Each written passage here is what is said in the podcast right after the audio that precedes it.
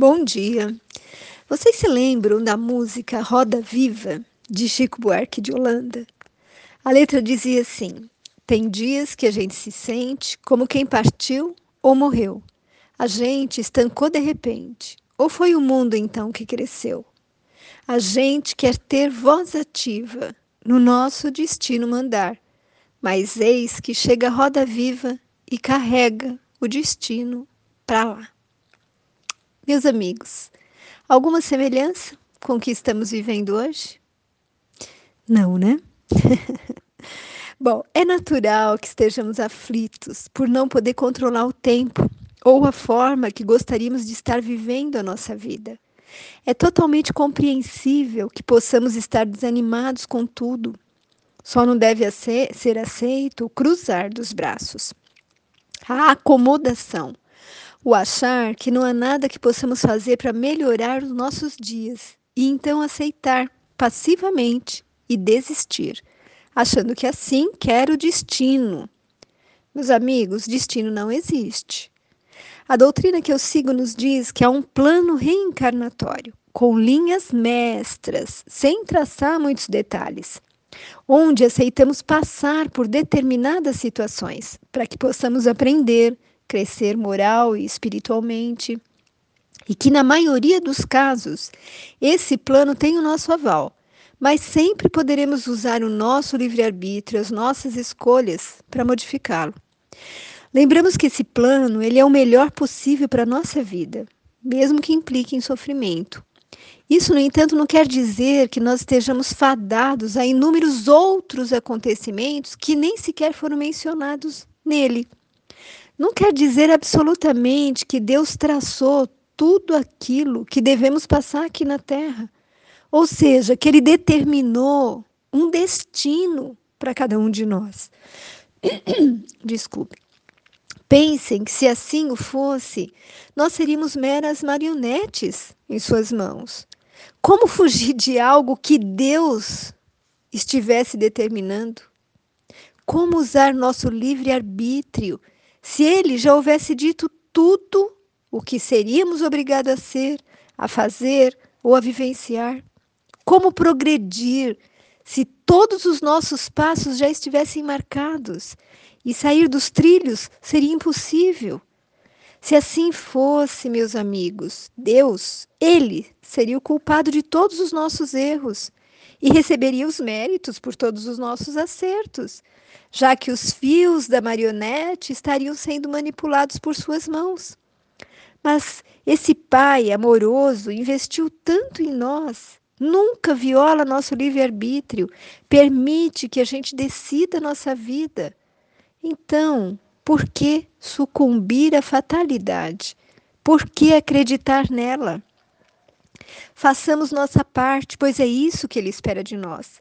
Foi por isso, para nos mostrar o melhor caminho a seguir, que Deus nos enviou Jesus, com seu evangelho de luz, de verdade amor, que é o único mapa que pode aliviar e nos conduzir em segurança para o trajeto final, que é o nosso destino. Vocês já observaram a atitude dos pássaros diante das adversidades? Eles ficam dias e dias fazendo seu ninho, recolhendo materiais, às vezes trazidos até de locais distantes. E quando o ninho já está pronto e eles estão se preparando para pôr os ovinhos, um vento forte, uma tempestade ou a ação do ser humano ou de algum animal destrói o que com tanto esforço ele conseguiu. E o que faz o pássaro? Para? Abandona a tarefa? De maneira nenhuma. Ele começa uma outra vez, até que no ninho apareçam os primeiros ovos. E muitas vezes, antes que nasçam os filhotinhos, um animal, uma criança, uma tormenta, volta a destruir o ninho, mas agora com os ovinhos, o seu precioso conteúdo. Dói recomeçar do zero, dói muito, mas ainda assim, o pássaro jamais emudece, nem retrocede. Ele segue perseverante, cantando e construindo, construindo e cantando. Assim, meus amigos, deveríamos ser todos nós, perseverantes. Albert Einstein, o famoso físico alemão, pai da teoria da relatividade, ele nos disse: Deus nos fez perfeitos e não escolhe os capacitados, capacita os escolhidos. Fazer ou não fazer algo só depende de nossa vontade e perseverança. Então, meus amigos, o antídoto para a vontade de desistir é buscar essa companheira fiel que é a perseverança. Mas a nossa tendência natural é resistir e combater, né? Tudo que nos contraria, que nos gera sofrimento, mas depois de um tempo, nós cansamos de lutar e pensamos em desistir. Desistir da vida, entrando em profunda depressão, e alguns tristes casos, nós cogitamos em cometer um grande erro, que é o suicídio já que nós somos imortais. Então nós vamos acordar lá no plano espiritual e perceber que não conseguimos morrer. E além, então, de continuarmos sendo quem somos, com os mesmos problemas, passamos a ter mais um, que é o de termos tirado a nossa própria vida.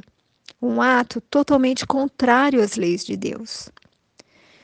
Então, meus amigos, muitas vezes é, tudo perde a cor o sabor, a beleza. E aí nós nos afastamos do convívio daqueles que amamos, nos trancamos em nós mesmos e vamos definhando, definhando, definhando. Mas cabe nos perguntar, de forma bem honesta, né? Quantos de nós realmente luta para conseguir uma condição melhor? Quantos de nós não se perde pelo caminho, buscando atalhos mais fáceis, implorando ajuda divina, mas sem nada fazer por si só. Quantos desistem de seus sonhos quando tudo se mostra contrário a eles? E aí dizem: é impossível fazer. Eu não consigo. É totalmente inútil a possibilidade de que isso dê certo. Isso aqui é maior do que as minhas forças. Gente, por que que desistimos? A resposta é muito simples. É infinitamente mais fácil desistir do que perseverar. Mas, no entanto, felizes são aqueles que perseveram, que são persistentes, insistentes, que não se abatem e prosseguem firmes em seus propósitos, em suas ideias, seus sonhos, mesmo que as condições sejam adversas, como as que estão hoje nos aprisionando devido a essa pandemia. Existe uma fábula de Esopo que se chama O Corvo e o Vaso. O corvo estava morrendo de sede e ele viu um vaso que tinha tão pouca água que o bico não alcançava.